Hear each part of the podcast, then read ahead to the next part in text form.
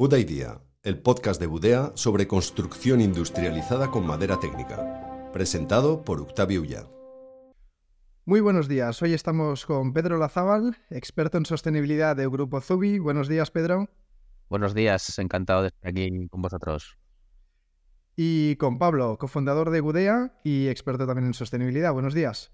Hola, buenos días. Hola, Pedro. Hola, Octavio.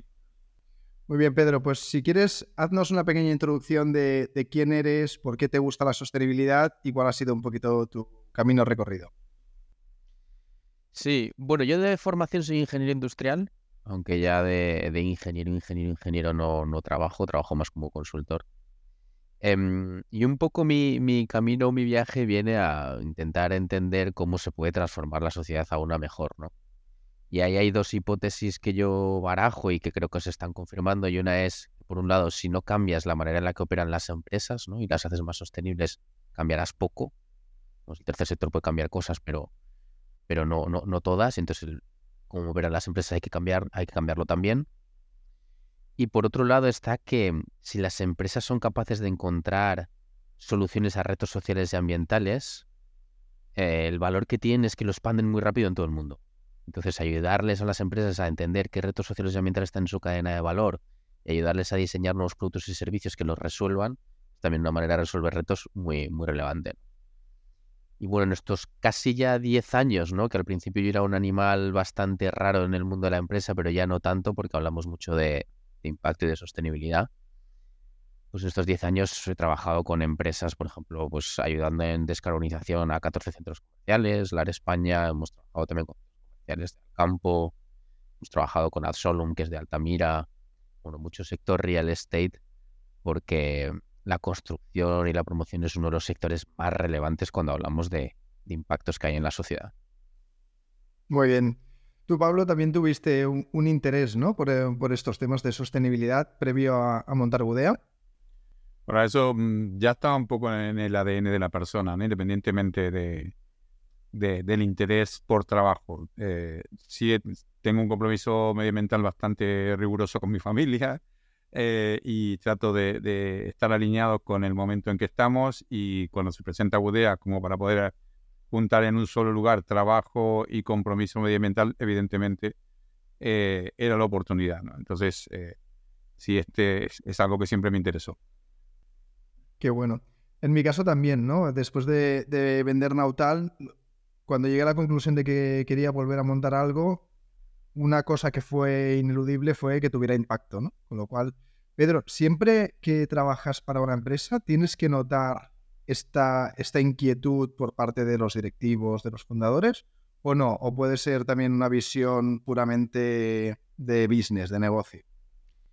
Claro, hay de todo, hay de todo, hay de todo, ¿eh? Y ahí hay que ver yo, nosotros no, yo personalmente no busco siempre que haya lo que llamamos una intencionalidad, que haya intención de generar impacto. Em, evidentemente esa intencionalidad es mejor, porque las cosas, se llegará más lejos, ¿no? Pero, pero en mi trabajo lo que buscamos es ayudar a dar un paso más del que hubieran dado sin nosotros. Que eso es lo que, lo que es relevante para nosotros, que es lo que llamamos adicionalidad. Es decir, si yo no estuviera, hasta donde llegarías, estando yo, te llevo un poco más lejos. Y eso puede ser por convencimiento, puede ser que sería teniendo intención, puede ser por coacción, puede ser que realmente se lo pida un cliente, puede ser por regulación, ¿no? Pero siempre intentando llevarnos un, paso más adelante, o puede ser por conveniencia, puede ser que realmente haya un nuevo, un nuevo nicho de mercado o alguna cuestión que le haga que su negocio vaya mejor, ¿no? Y que esté todo hay muchas veces que decimos que sostenibilidad y negocio está totalmente alineado. Bueno, pues hay veces que sí que está alineado y hay veces que no. Yo esto siempre lo suelo decir que eh, esto nos hace flaco favor, porque si estuviera totalmente alineado siempre, pues no haría falta que estuviéramos hablando de esto. Ya no habría problema. Las empresas eh, precisamente lo que hacen muy bien es guiarse por los incentivos económicos. Entonces nuestra labor está en ver dónde realmente están esos lugares, ¿no? En dónde están alineados o dónde puedes adelantarte. Eh, y entonces, bueno, pues hay gente que lo hace por convencimiento, hay gente por coacción y hay gente que por conveniencia, ¿no? nosotros lo que hacemos es llevarles un paso más allá. Está bien, esto que has dicho, había una frase que oí hace poco que era, detrás de un villano muchas veces hay un incentivo económico mal montado. ahí está, ahí está, claro, claro. en, en, este periodo donde todas las empresas se muestran clientes céntricos, ¿no? Eh, donde aparecen apelativos como el jefe, como, bueno, obviamente el cliente en el centro. A mí me sorprendió un poco también investigando eh, previo al informe que desde el 2004 se viene poniendo al planeta en el centro, también como un cliente más, como un operador más, como un stakeholder, ¿no? Eh, y recién ahora puedo decirte que prácticamente en el último año noto una corriente donde entendemos que el planeta es un cliente también. ¿No? Que hay un cliente interno, un cliente externo y el cliente planeta es el que tenemos que cuidar. Pero eso se empieza a hablar en 2004, ¿no? Eh, es, o sea, el proceso es lento.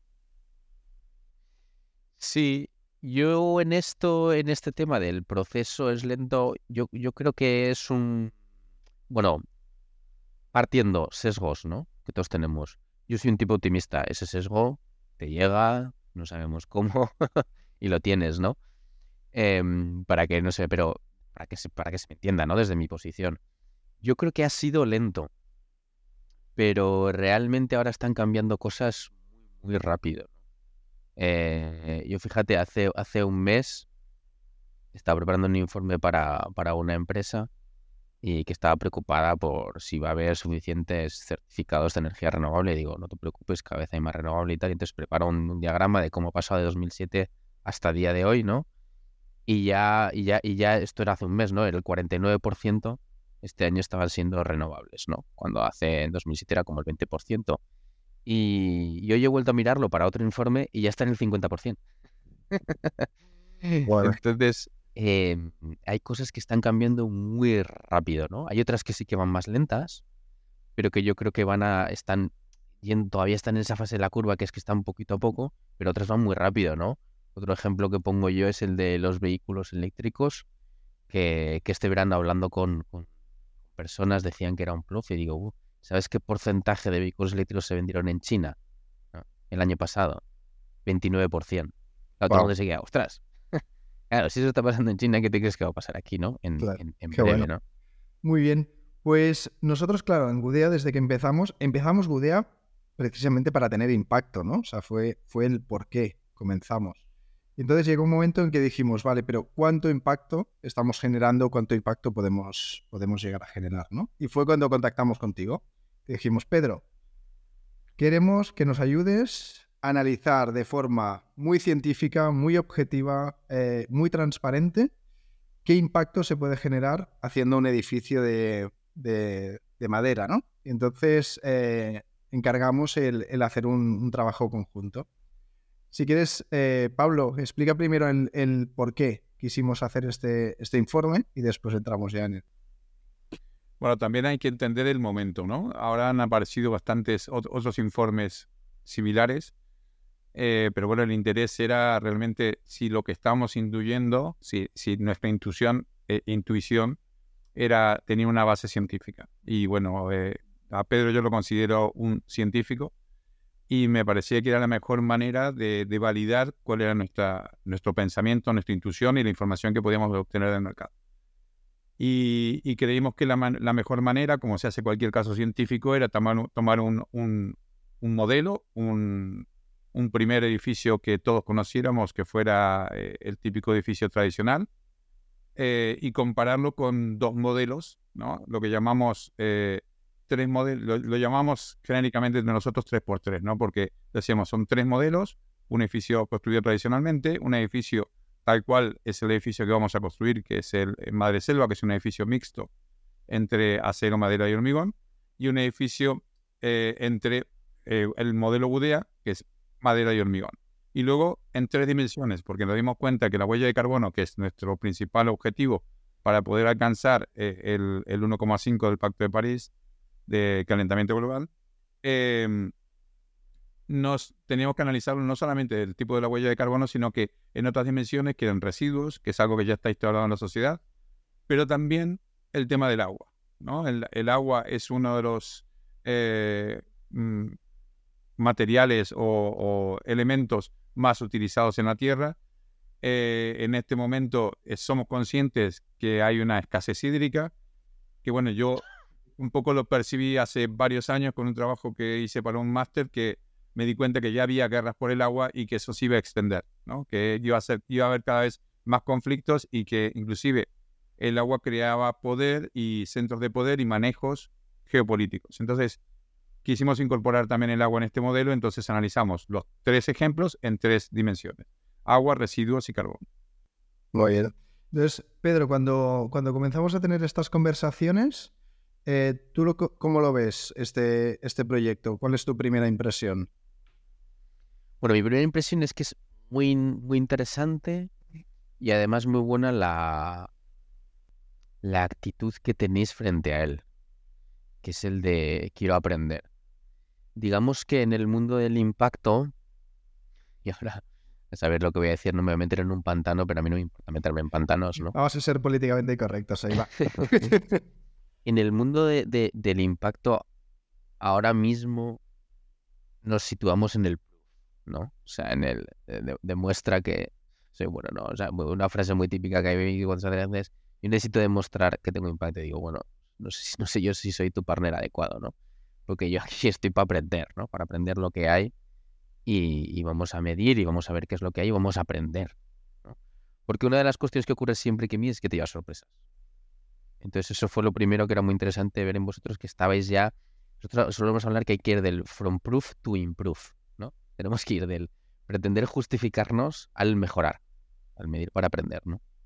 Entonces lo vi muy interesante. Luego vi también muy interesante que, que teníais también mucha intención de que fuera transparente, ¿no? Hay mucha medición que sacan los resultados y te pasan ahí en las de ciclovida con un montón de tablas y si no eres experto no te enteras de nada y dices, ah, pues está muy bien, ¿no? En, pues el, el, valor que tenéis en punto de transparencia también muy relevante, a mí me interesa muchísimo. Siempre hacemos análisis con análisis de sensibilidad, que creo que hablaremos, para ver dónde están las, las mejoras. Y por último, me interesaba mucho que fuera un caso concreto. Porque cuando tienes datos primarios, un caso concreto es que lo puedes ver, lo puedes tocar y puedes entender bien, ¿no? Muchas veces hay mucho informe que es como generalista, ¿no? De la madera mejor. Bueno, pero vamos a estudiar un caso concreto en el que vamos a simular en tres escenarios que sería el mismo edificio cambiando solo esto, esto y esto, ¿no? Eso te da muchos aprendizajes. Claro, bueno, al final es lo que hicimos, ¿no? Que ya lo, habéis apuntado un poco tanto tú como Pablo. O sea, sobre un edificio que estamos haciendo, que es el de Madre Selva, que es un edificio con estructura mixta, hicimos dos variantes en su estructura, ¿no? En uno, toda la estructura por encima de, de madera y en el otro como si fuera uno tradicional, ¿no? Pero hemos mantenido todo exactamente igual es porque es muy fácil en informes así poderse hacer trampas al solitario, ¿no? Y decir, no, pero también cambio otras cosas y tal. No, no. Aquí hemos mantenido todo igual excepto la estructura, que es lo que estamos cambiando, ¿no? Sí, principalmente lo que no cambia es el envolvente y es la misma clase energética, ¿no? Es un edificio, aunque es tradicional, tiene la misma clase energética que es A. Mm. Porque un edificio tradicional por ahí no llega a esa clasificación energética, pero nosotros llevamos los mismos valores eh, de clasificación en los tres modelos. Y con eso Es algo que hablamos muy bien, ¿no? Yo lo recuerdo que esto lo hablamos. Claro, si pones uno tradicional, le pones otra clase energética, entonces te van a salir mucho mejor los otros escenarios. Claro. Entonces ya empiezas, oye, pero qué parte, pero yo en realidad no estoy actuando ahí, ¿no? Mi, vuestra parte es actuar en la estructura. Y lo que quiero evaluar es qué pasa con la estructura y no empezar a añadir otros ingredientes que me puedan hacer quedar mejor en la foto, pero que no me van a aportar aprendizajes. Y, el análisis, algo que también queríamos y que también tú propusiste, era que fuera muy completo. Es decir, que no mirara solo la construcción, sino mirarlo con un abanico amplio ¿no? de toda la vida del edificio. Comenta esto un poquito cómo, cómo funciona y cómo se analiza. Sí. Eh, yo soy muy fan de hacer siempre análisis de ciclo de vida completos y es porque ya, ya, ya he hecho muchos, ¿no? Y viene a ser por lo siguiente, y utilizando el mismo ejemplo de un edificio normal, ¿no? Si tú analizas solo la construcción, puede ser que haya impactos ambientales que estés eh, transportando a otras fases, ¿no? Un ejemplo muy sencillo es pues tener un edificio eh, en el que construyes sin aislantes. Entonces te va a dar una huella baja porque tienes menos materiales. Ahora, sin embargo, en la fase de uso, de operaciones, eh, como tienes aislantes, consumirá más energía. Entonces estás trasladando un impacto ambiental de una fase a otra. Cuando haces un análisis de ciclo de vida completo, puedes ver esto muy bien puedes ver si actuaciones en una fase que te pueden subir o bajar la huella de carbono, qué impactos tienen en otra. Eso es muy relevante, ¿no? Pero no solo eso, sino que digamos que esto es un trade-off o lo llaman un shift of pardons. también entre impactos ambientales. También era interesante ver residuos, agua y huella de carbono, porque a veces sí que están alineados, como en este caso, pero otras veces no. Pudiera ser que tú hagas una actuación que te baja la huella de carbono, pero te sube el consumo de agua, ¿no? Eso también ocurre muchas veces, es muy normal. Entonces, el análisis de ciclovía te permite ver qué está ocurriendo en cada fase, qué cambios introduzco en una fase y cómo influye en otras y en diferentes impactos ambientales, ¿no? Esa metodología nos permite entender muy bien qué mejoras realmente son adecuadas y cuáles me puedo estar tirando. Mm, perdona, Octavio, hay algo interesante que a mí me alegró, que lo hemos comentado, Pedro, es, eh, aunque no es concluyente, pero sí que hay una relación directa entre la reducción de la huella de carbono y la reducción del consumo de agua. ¿no? Eh, ya hay, hay, una consultora en Australia, se llama Slattery, que está comprobando que, em, que, que, hay una relación directa entre, entre el volumen de la masa, con lo cual tiene relación con el carbono, y la relación del agua. Entonces, eh, eso implica que si nosotros reducimos, si trabajamos sobre el carbono, también de alguna manera estamos trabajando eh, con el agua, aunque hay excepciones, ¿no? Eh, no, es el 100% concluyente. Pero eso también es muy esperanzador porque también el agua es un tema que a mí me preocupa y con la construcción en madera estamos reduciendo sustancialmente ese consumo. ¿no? Comparando, podemos, por ejemplo, el hormigón sí que está haciendo un esfuerzo muy grande en reducir eh, el carbono embebido en, la producción del material, pero eh, no sé de qué manera todavía va a reemplazar el consumo de agua, ¿no?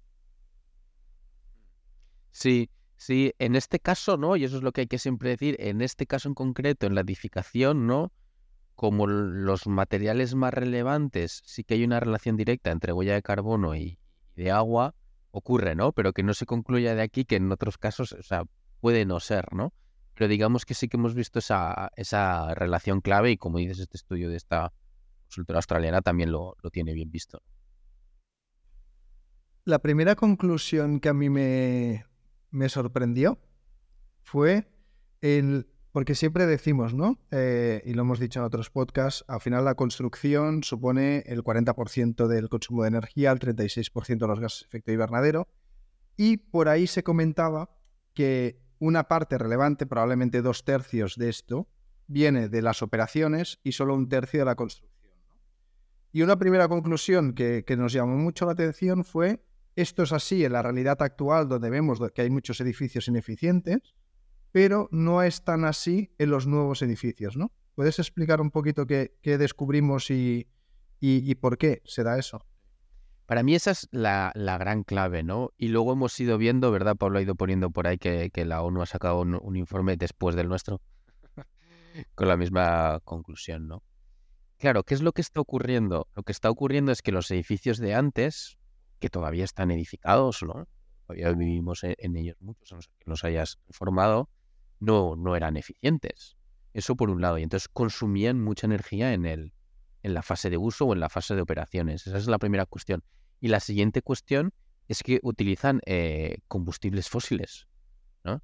Entonces eso hacía que esa parte fuera muy relevante. ¿no? Durante 50 años, un edificio poco eficiente con la caldera de gas natural o incluso de otro combustible fósil ah, más antiguo eh, ahí a tope, pues significa una huella de carbono elevada.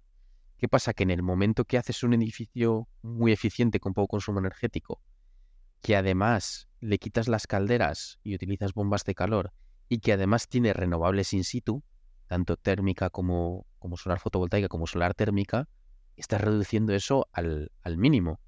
Entonces, claro, ya si tu huella de carbono era así, ¿no? Y todo esto era operaciones, esto te lo has cargado. Y entonces ya lo relevante es la construcción, que es lo que estás manteniendo, ¿no? Y esto que nos sorprendió mucho, que yo de hecho al principio estaba diciendo, uff, yo también tengo grabado a huevo este tercio, dos tercios, ¿no? O incluso 70, 75, hay diferentes fuentes, ¿no? Digo, ¿qué está pasando? Entonces empezamos a mirar, bueno, ya vimos que el Green Building Council también tenía unas conclusiones similares, yo no hacía más que hacer análisis sensible y decía, es que esto sale así, es que sale así, ¿no? Y luego hay otra cuestión que nosotros también hemos añadido y es que muchas veces las, los análisis de ciclovía tienen en cuenta como el mix eléctrico estático, dicen, está con esta cantidad de renovables, ¿no? Claro, a 50 años no se va a mantener así. Nosotros hemos modelado cómo va cambiando el mix eléctrico, que como ya comentaba antes, ¿no? Que en un mes ya hemos pasado del 49 al 50, ¿no? eh, y eso va a influir. El mix eléctrico cada vez está más descarbonizado, tú solo tienes electricidad y al final, pues dentro de 30 años, el, consumo energético del edificio va a tener una huella mínima. También eh, hemos eh, hablado internamente, no lo incluimos en el, informe, pero el tema de la urgencia. un edificio que tiene un, una, un consumo de energía en 50 años, em, bueno, es un problema, pero estamos con un problema de, emergencia climática que es algo que tenemos que atajar de aquí en los próximos 5, 10 años máximo. Por lo tanto, es súper importante que acortemos esos plazos de, reducción de huella de carbono. ¿no? Eh, en algunos casos, inclusive esta situación de emergencia aparece en la legislación. En Francia aparece eh, ya eh, regulado de alguna manera y, atacar la construcción implica eh, directamente reducir esos esas 50 años de, consumo energético que puede llegar a tener un edificio, ¿no? Entonces, em, a mí también me tranquiliza poder atacar ese punto de urgencia. Sí, sí, claro. Ahora hay mucho foco en la regulación ha habido hasta ahora mucho foco en construir edificios eficientes, ¿no? Por los datos que teníamos. Claro, el siguiente paso que hay que dar es, es construir que, los materiales sean también bajos en huella de carbono en los nuevos y que los viejos pasen a ser eficientes, ¿no? Rehabilitación. Em, estos dos pasos son, son un poco más complejos. ¿Por qué? Bueno, pues porque construir edificios eficientes, aunque también regular siempre tiene sus, de tractores, su gente a favor, tiene un rendimiento económico, vas a consumir menos energía, ¿no? Pero claro, ahora, hacer los materiales eh, más sostenibles, pues es más complicado, tienes una cadena de valor mucho más grande, ¿no? Entonces eso está costando un poco más regulatoriamente. La suerte que tenemos es que esto ya se sabe muy bien, ¿no? Está el de la ONU, el de Wisconsin, nosotros, ya mucha gente diciéndolo y se está empujando por ahí, ¿no? Y luego el otro, el de rehabilitar, pues también tiene, ¿no? La gente está en su casa y dice, ahora me van a obligar a rehabilitar, ¿no? Pero bueno, la nueva directiva de eficiencia energética de edificios eh, está trabajando las dos cosas, ¿no? Lo que pasa que está ahí en el, en el trílogo, ¿no? En el famoso trílogo, la comisión tirando para un lado, el Parlamento para otro y el Consejo para otro. Pero va a caer, va a caer en breve, ¿no? Las posiciones ya están muy claras y yo creo que ya no va a ser en 2023, será en 2024. Pero estas cosas se están trabajando porque es que los datos son lo que nos están diciendo. Entonces, vamos, vamos a ver los resultados, ¿no? Porque al final que, la construcción tradicional contaminaba, lo, teníamos todos claro. Hemos comentado que los edificios nuevos y eficientes, la parte más significativa está, está en, la, fase de construcción, más que en la fase de uso. Entonces vamos a ver eh, ¿no? en, en, esa parte, ¿no? Primero, en la fase de construcción, ¿qué mejoramos? A nivel, por ejemplo, comenzamos con huella de carbono pasando de un edificio más tradicional a un edificio de madera. Sí, hay dos, cosas a, comentar ahí, ¿no? Que es cuáles son las ventajas de la madera. Tiene dos. Una es, emite menos CO2 cuando se fabrica. Es decir, tú, para el mismo servicio, ¿no? Que sería mantener un edificio sin que se caiga, eh, emites menos CO2 por unidad de madera que necesitas con CO2 por unidad de hormigón que necesitas. Ese es el, primero. Y el siguiente es que la, madera cuando, la, cuando crece, cuando el árbol crece, está absorbiendo CO2. Y aquí hay una cosa muy, muy relevante también que se suele decir cuando se hacen edificios en madera, hay determinadas personas que dicen, están ustedes talando árboles, ¿no? Y como como las personas que somos de los 80 y los 90 se hablaba mucho de esto, ¿no? De, talar árboles, se nos ha quedado ahí metido en la, en la, en la cabeza, pues pensamos que es horrible.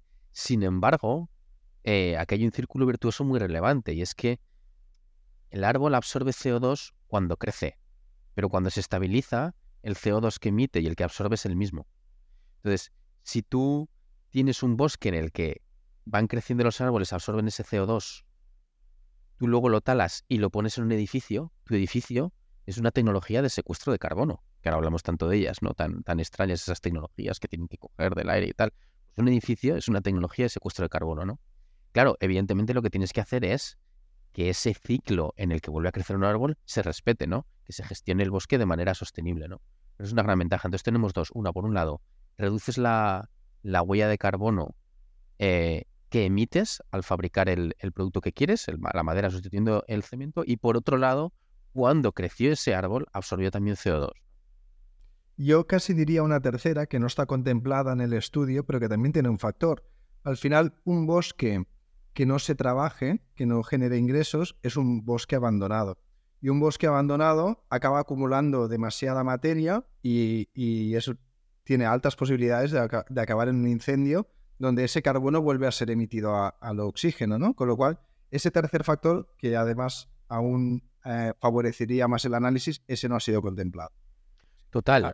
Aquí por eso el sesgo también, ¿no? Eh, que es lo que hablaba hace los 90 y el aprendizaje que hemos tenido y la, y la tala del Amazonas y todas estas cuestiones, ¿no? Que, bueno, eh, hemos aprendido a, a, valorar el árbol. Eh, la, la, mm, la, industria forestal no es la causante de la deforestación, ¿no? La, principal causante de la deforestación de, de, en gran, eh, de, las grandes, de los grandes espacios forestales que han cambiado de uso es la agricultura y la ganadería. Eso es. entonces, pero claro, sabemos el valor que tiene un árbol, entonces cualquier árbol eh, que cortemos, independientemente de su uso, lo sentimos. Y eso está muy bien.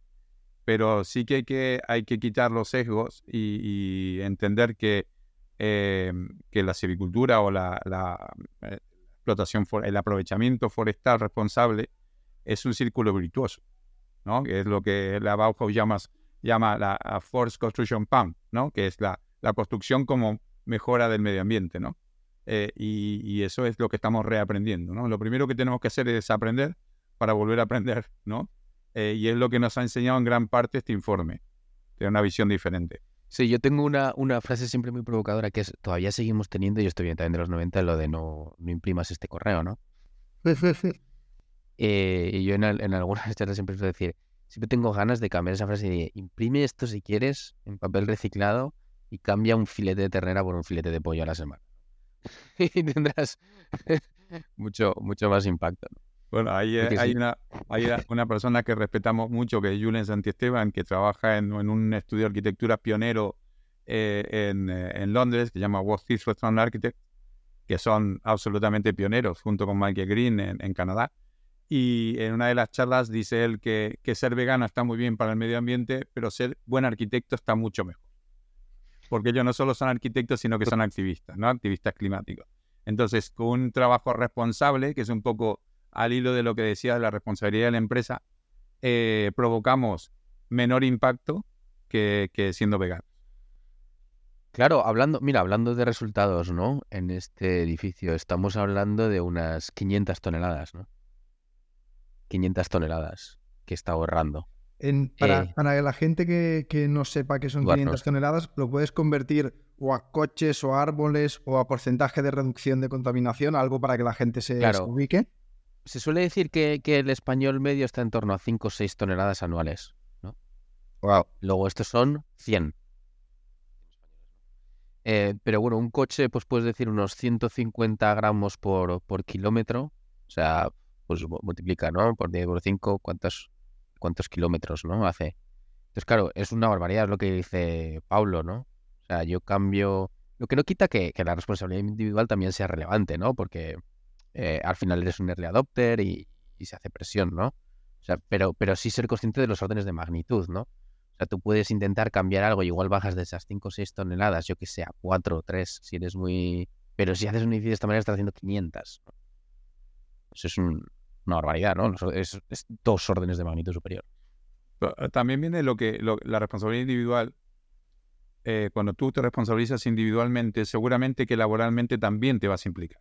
Entonces, una cosa no quita la otra, ¿no? Eh, o sea, tú puedes hacer tu mínimo aporte en tu casa y de esa manera estás educando a la nueva generación que a la vez se está formando y va a tener esa tendencia, ese criterio medioambiental que luego lo va a volcar en lo laboral, ¿no? Un poco es lo que, lo que decíamos al principio. Yo tenía una vocación medioambiental como persona y, tuve la gran suerte de poderla transformar en una vocación, en, un, en un, trabajo también, ¿no? Entonces, eh, creo que, es necesaria esa conciencia individual. creo que es necesario, no, creo que es indispensable.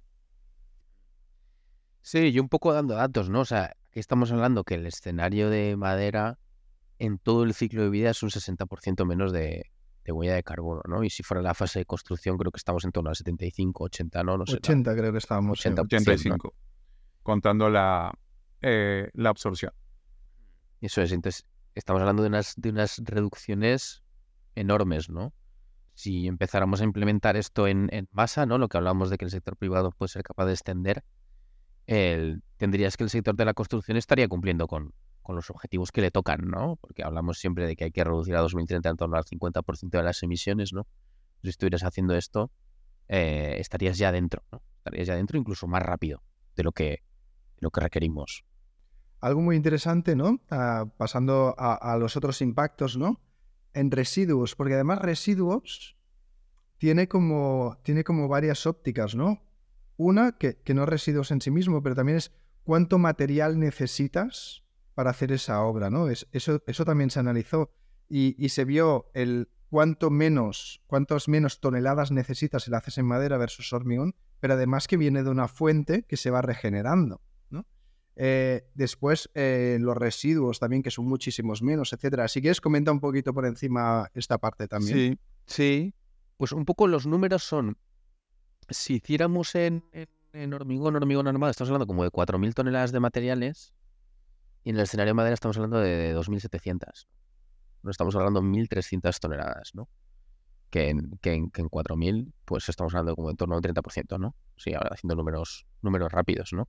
Que también es, que es una barbaridad, ¿no? O sea, estás, estás cambiando una tecnología de una parte del edificio y te vas a, ese 30%, ¿no? Y en residuos generados en obra, que también nos interesaba mucho porque una, cuestión que muchas veces no, no, se conoce es que la, construcción genera en torno al 30% de los residuos en España, pues también estamos reduciendo en torno a un tercio, ¿no? En torno a un 33% de los residuos generados en obra. Con además la ventaja de que eh, la madera es un residuo que es mucho más fácil de volver a reutilizar y reciclar que el, que el hormigón armado, ¿no? Es decir, no solo tienes menos residuos, sino que tienes residuos que va a ser mucho más fácil con tecnologías mucho más sencillas volver a reutilizar y reciclar. También un punto que es, eh, me gusta mucho la, frase que dice nuestro otro co-founder, que es eh, eh, Pablo Saiz, que, de, que dice de, materiales que se extraen a materiales que se cultivan, ¿no? gran parte del impacto medioambiental está en la extracción de materiales y los recursos de la tierra, ¿no? Y esta, esta paradoja que a mitad de año no estamos terminando los recursos de todo el año, estamos viviendo a crédito del futuro, ¿no?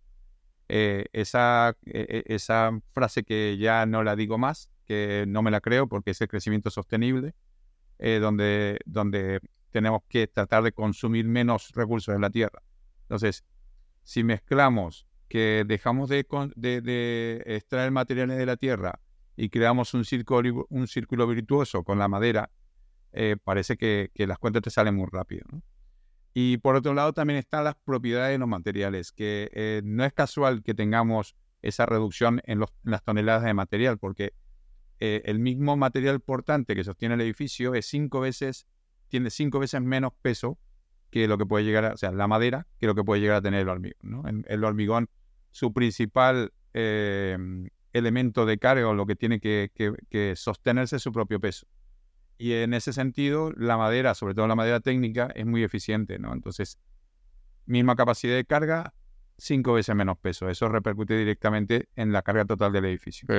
es que es una serie de cosas que se acumulan. Es decir, esas 1.300 toneladas menos, para mí el impacto es mucho más de 1.300, porque son 1.300 toneladas menos. Pero lo que has cogido, lo has cogido de una fuente que se va renovando. En cambio, con el hormigón vas extrayendo cosas que, que no vuelven pero es que además el día que se recicle, el hormigón armado va a ser muy difícil de reciclar, en cambio la madera será muy fácil. Con lo cual, desde extracción al propio cálculo numérico que hemos hecho a después el reciclaje, tiene un impacto que se, que se va acumulando en cada fase.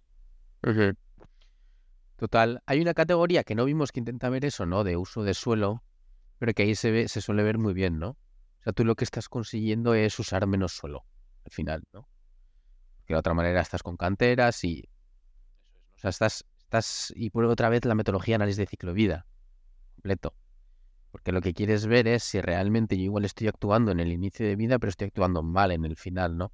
Entonces, en esta solución, lo que estamos viendo es que realmente en cada fase estás ganando, ¿no? Es decir, en el inicio de vida eh, estoy cultivando, como, como habéis dicho, no, no extrayendo, Además, estoy usando menos material, porque podría haber sido al revés. Dices, bueno, pero fíjate, es más material. Bueno, pero compensa o no compensa, ¿no? Podríamos empezar ya a tener discusiones, ¿no? De trade-offs. Además, uso menos material y además en el fin de vida es más fácil reutilizar y, reciclarlo, ¿no? Por eso hay que ver todas las fases y decir, vale, esta solución realmente me está ayudando a atajar en diferentes fases o no.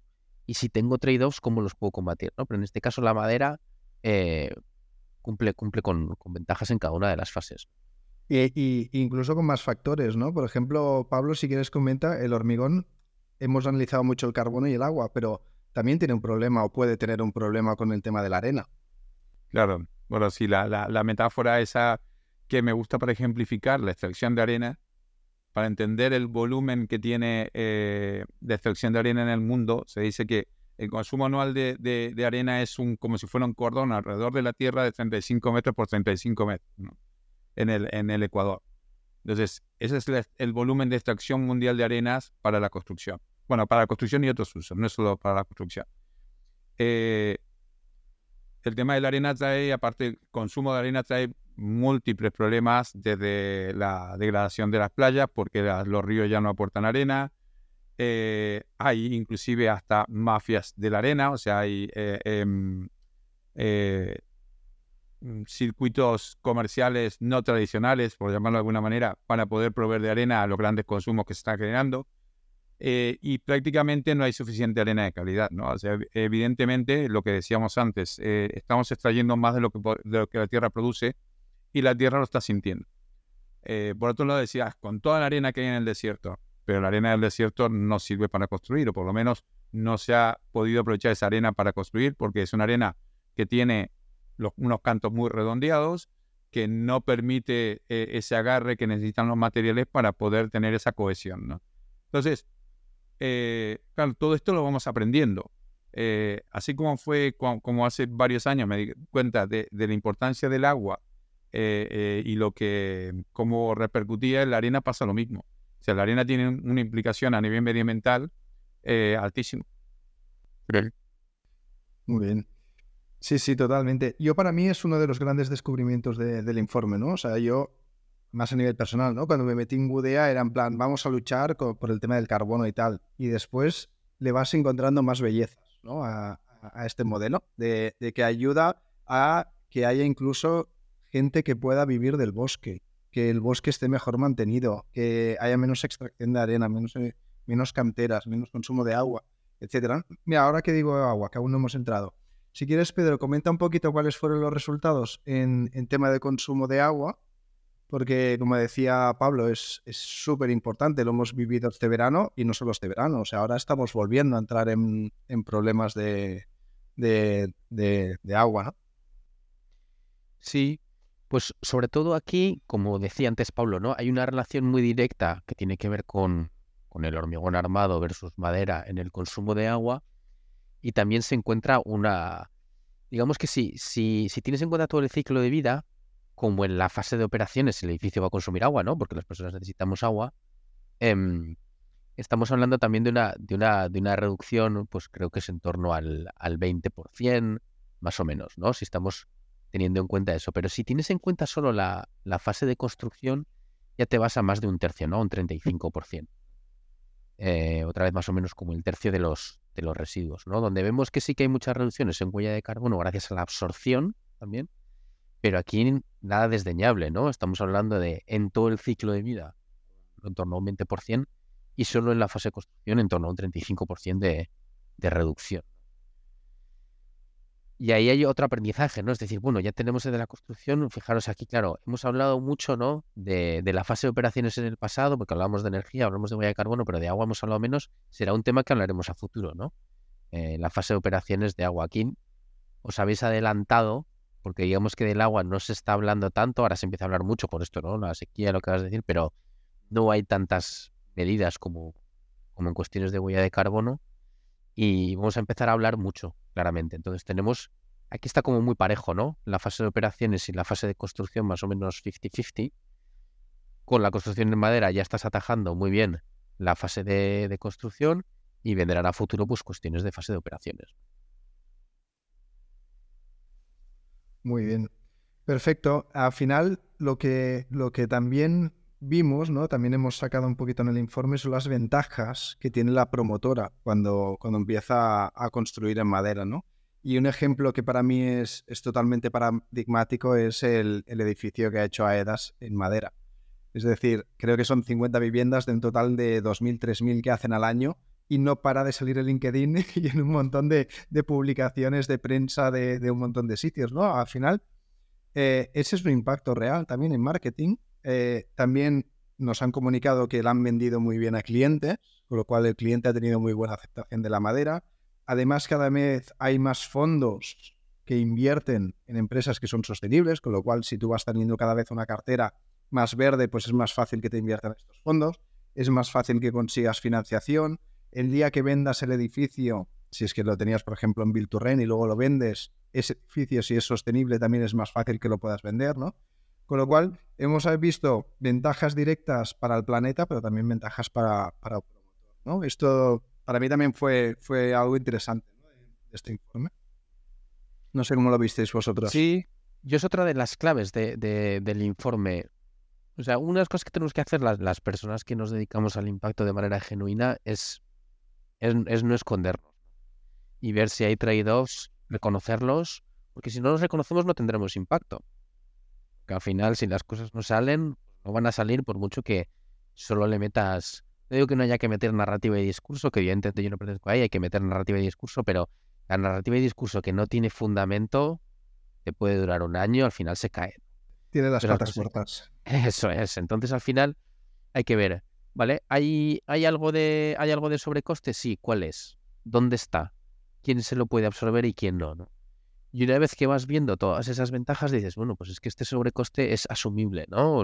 ahí lo comentáis muy bien vosotros, ¿no? Por la cuestión de los plazos, por la cuestión que estás hablando del marketing, por la cuestión que cliente. Y al final te das cuenta que esto es una, es una solución que ya es, ya es viable, no solo es, o sea, es sostenible, ¿no? Porque es viable económicamente, sostenible ambientalmente y socialmente.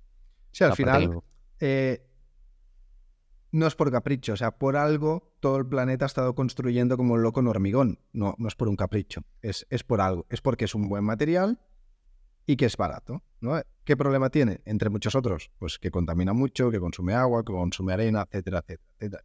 Pero es un buen material y es económico, ¿no? Entonces lo que hicimos fue en ese acto de transparencia decir, vale, ese material cuesta más, ¿no? La madera cuesta más que el hormigón. Pero vamos a ver cuánto más y cómo se compense. La verdad es que al final llegamos a niveles del 1,5-2% de sobrecoste final para el cliente, es decir, de algo muy, muy acotado, cuando AEDA está, diciendo que el cliente lo absorbe bien, ¿no? Con lo cual, esa parte yo creo que fue muy interesante. Si quieres, Pablo, comenta el, por qué se consiguen esas compensaciones, ¿no? Sobre el sobrecoste inicial de estructura, de material, ¿por qué conseguimos con madera construir de una forma mucho más rápida que, que con hormigón? Sí, antes quería comentar eh, el hormigón es un material maravilloso. O sea, eh, ha cumplido un rol que ha permitido un desarrollo urbano, eh, carreteras, y, ha sido realmente una revolución. Y, pero es propio de su tiempo. y hace un, par de meses tuve la suerte de conocer a, la persona que acuñó la frase que a mí me gusta mucho, que es, dice, el siglo XIX fue el siglo del acero, el siglo XX fue el siglo del hormigón, y el siglo XXI es el siglo de la madera, ¿no?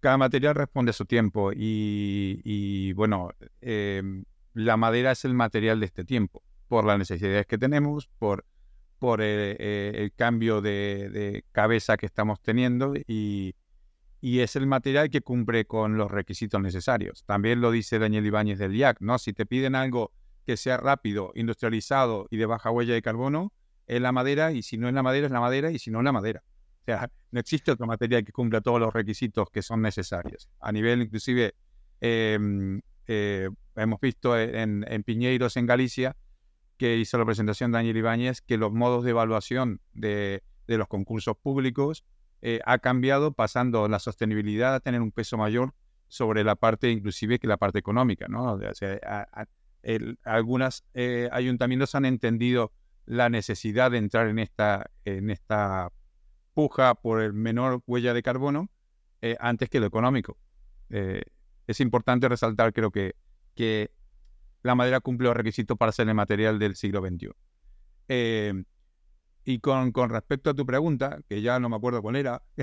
por, qué, conseguimos construir de una forma mucho más rápida en madera bueno, hormigón? Bueno, un poco va, va al hilo del anterior, ¿no? la madera es un material absolutamente maleable eh, que te permite grados de exactitud muy diferentes a, lo que es el hormigón, ¿no? Eh, en, la, en la construcción tradicional, eh, hasta hace poco se, trabajaba en metros, se ha evolucionado para trabajar en centímetros, pero bueno, siempre es un poquito así, ¿no? Si es siempre un poquito más o un poquito menos, y eso no varía demasiado. La construcción en hormigón es bastante inexacta, la construcción en hormigón en, sentido de, de, húmeda, la construcción en hormigón prefabricada es más exacta porque tiene más tecnología y la construcción en madera es más exacta todavía porque permite utilizar aquellas maquinarias que son propias de la industria más exactas, los, los, eh, las máquinas CNC, los centros eh, computados de corte, eh, y eso permite, junto con el resto de, otras disciplinas como BIM principalmente, permite, permite maquetar y preelaborar elementos que antes se tenían que ejecutar en obra. ¿no? Entonces, de esa manera, lo que termina bajo un concepto que se llama Design for Manufacturing Assembly, eh, que es el diseño para la producción y, la, el ensamblaje, eh, acortar los plazos y solapar tareas. Hay gran parte de los trabajos que antes se hacían en obra, ahora se realizan en taller y terminan por medio de la digitalización en un ensamblaje final en obra. Eh, nuestro ideal es que el edificio va a tener un contenedor estructural y los componentes van a ir llegando y se van a ir superponiendo en fabricación en, eh, em, en diferentes fábricas descentralizadas, ¿no? Y que va a terminar siendo un ensamblaje final en el edificio. Por lo tanto, cuando lleguemos a que todo el mercado esté evolucionado y tengamos esos componentes, los plazos de ejecución de obras se van a acortar radicalmente. ¿no? Y si tenemos en cuenta los ciclos de construcción, los ciclos que tiene una promotora para poder construir, qué plazos estaban dando hace prácticamente dos años, estaban hablando de 18 meses y de, producción de un edificio y ahora por problemas de la mano de obra se está volviendo a los plazos que se estaban dando hace 15 años de 24 meses porque no se consigue mano de obra. Con esta, con esta producción de eh, superposición de tareas y una producción de taller que trae mano de obra, esas cuestiones las tenemos solucionadas. ¿no? O sea, tenemos una atracción de talento en fábrica con un entorno controlado mucho menos peligroso que la, que la obra tradicional. Eh, en definitiva, todo lo que son costes indirectos, y es lo que eh, el análisis que has hecho tú, Octavio, al final del informe, en cómo repercuten los costes directos e indirectos en la obra, cómo repercuten los costes financieros, y si acortamos el tiempo de, de producción, evidentemente estamos atacando todo eso a la vez. Claro. Muy bien. Perfecto. Pues nos hemos ido un poquito de tiempo, pero Pedro, ¿quieres, ¿quieres decir algunas conclusiones finales? ¿O algún mensaje para la audiencia? Pero iba a decir una cosilla más, y es que hay un apartado del informe que a mí también me gusta mucho, que es pensar, oye, ¿y qué pasa si esta hipótesis la cambio, si la tal? ¿no? Y hay una que es muy típica, que la hemos elaborado por eso, le dice, ya, pero ¿y si la madera viene de no sé dónde, no? ¿No? Del transporte, y esa la hemos hecho. Em, y digamos que tiene que venir de 4.500 kilómetros, ¿no? Para que eh, ese, el efecto positivo de la madera se contrarreste con el hormigón, porque el hormigón siempre viene de cerca. Entonces, es un poco para, para remarcar lo que el informe tiene como diferentes escenarios y este es uno de ellos, ¿no? Y en principio, eh, bueno, pues en este caso la madera no, no, no, viene de esos kilómetros, sino que viene de unos 600, ¿no? Eh, y va a ser local porque también hay esa intención de lo que hemos hablado de la cadena de valor que realmente los bosques pues generen allí donde está en actividad económica, ¿no? Y que esté cerca y sea local. Y para resumir un poco los, los, las conclusiones principales es, una, debemos dejar de pensar, bueno, no es que debemos dejar de pensar, ¿no? Hay que seguir pensando en eficiencia energética, hay que hacer los edificios cada vez más eficientes y tal, pero digamos que esa cuestión la tenemos controlada. Ya sabemos hacer edificios eficientes, la regulación además nos lo pide, ya sabemos sustituir combustibles fósiles, hay que sustituirlos, ya sabemos poner renovables in situ, hay que hacerlo. Pero una vez que eso ya lo tenemos, tenemos que centrarnos mucho en los materiales de construcción. Y dentro de los materiales de construcción, la parte más relevante es la estructura. Sea, hay que ir ahí, ¿no? De lleno. Y la madera es un, es un material clave para, para esto, como, como hemos hablado, ¿no? La siguiente conclusión que, que, saco yo es que también tenemos que mirar quiénes son nuestros, nuestros proveedores, ¿no? Hay que empezar a trabajar mucho con los proveedores porque no es cualquier madera, ¿no? Ya habéis hablado de madera técnica, no es cualquiera, ¿no? Y no es cualquier proceso de producción, ¿no? Y lo mismo con el acero. Hay muchos diferentes tipos de acero, entonces se utiliza una estructura mixta, como llamáis, madera de acero, pues hay que ver cómo se produce ese acero, ¿no? Puedes, puedes llevarte sorpresas. Em, y, por último, la que suelo decir es que en la cuestión del agua, que cada vez va a ser relevante, ya está siendo, que también tenemos que empezar a pensar en la, en la fase de operaciones, fase de uso de agua, cómo reducir nuestros consumos de agua. Yo creo que esas tres son las más principales que veo. Genial. Pues un apunte, ¿no? Porque nosotros eh, ya estamos, tenemos tanto en la cabeza eh, que es condición que la madera es sostenible, o sea, proviene de bosques sostenibles, que no lo mencionamos. Pero es condición sine qua non, lo que está diciendo Pedro, que la madera provenga de una cadena de valor donde se tengan en cuenta aquellos valores, madera certificada, para que haya un, ciclo eh, en la silvicultura que te permita esa regeneración que hablaba del círculo virtuoso que hablábamos antes. Eh, nosotros lo tenemos tan metido en la cabeza que es madera eh, certificada, certificada por, por bueno, como FCC o PFC, que, certifica o garantiza el origen sostenible de los materiales. Pero evidentemente estamos hablando exclusivamente de ese tipo de madera, ¿no? Y es lo que utilizamos. por eso el tema de cortar árboles y deforestar lo vemos tan lejano, pero por ahí quien nos escucha, eh, esa variable no está teniendo en cuenta, ¿no? Entonces por ahí no termina de entender. Genial. Sí, totalmente buena, buena puntualización. Pues yo lo que quería era, Pedro, agradecerte eh, por, por, este magnífico trabajo que, has hecho. Eh, no te hemos felicitado solo nosotros, o sea, gente te lo ha dicho, le hemos mandado el informe a mucha gente, incluso, por ejemplo, hace poco a, se lo enviamos a Triodos Bank, y dijeron, muchas gracias por el informe y me sorprende el nivel de transparencia y el cómo explicáis la metodología. Dice, esto no es habitual en todos los informes. Con lo cual, muchas gracias por, esa parte y muchas gracias también a, nivel personal, ¿no? Por cómo me ha permitido a mí también abrir la mente, ¿no? Este informe de decir, ah, vale, pues construir en madera ya sabía que, ayudaba mucho en el tema del carbono, ahora sé cuánto, ¿no? Ya, le puedo poner un número más, más preciso, pero también sé que ayuda a la gestión de los bosques, a la silvicultura, a prevenir incendios, a, a, la reducción del consumo de bienes escasos como el agua y la arena, a la reducción de residuos y al final también en ir teniendo un menor impacto urbano, ¿no? Pues en esto no lo hemos comentado, pero al final en construir en madera generas menos ruido, menos polvo, menos tiempo de construcción, etcétera, con lo cual también hay, hay otras ventajas adicionales que, que aún no hemos tenido tiempo de, abordar, ¿no? Pero la verdad es que ha sido un informe que, animo a cualquiera que le llame la atención este podcast a que se lo descargue en la web, porque verá que, hay mucha información ahí para, analizar. Hay mucha información y transmitida de manera eh, sencilla y fácilmente eh, entendible. Eh, yo también quería, eh, a lo que has dicho tú, Octavio, también quería puntualizar que esto también nos permite entender bien dónde estamos parados, nos permite otra de las patas que nos basamos en Udea, que es la, el pensamiento Lean, ¿no? Y la mejora continua, Kaizen. Entonces, sabiendo en qué puntos son los, en esos escenarios de sensibilidad que, hemos marcado, eh, no por ejemplo, el mix energético de, generación de, esos tableros tiene importancia. Entonces, sabemos de la mano de nuestros proveedores cómo podemos seguir mejorando esa absorción o esa eh, reducción de impacto que puede generar la madera. Entonces, sabemos en qué puntos debemos trabajar para que todavía el impacto que genera la madera en la construcción sea aún mayor. Sí, nada, yo solo agradeceros a vosotros porque eh, a mí me gusta trabajar así, eh, pero no, no, no, siempre es posible.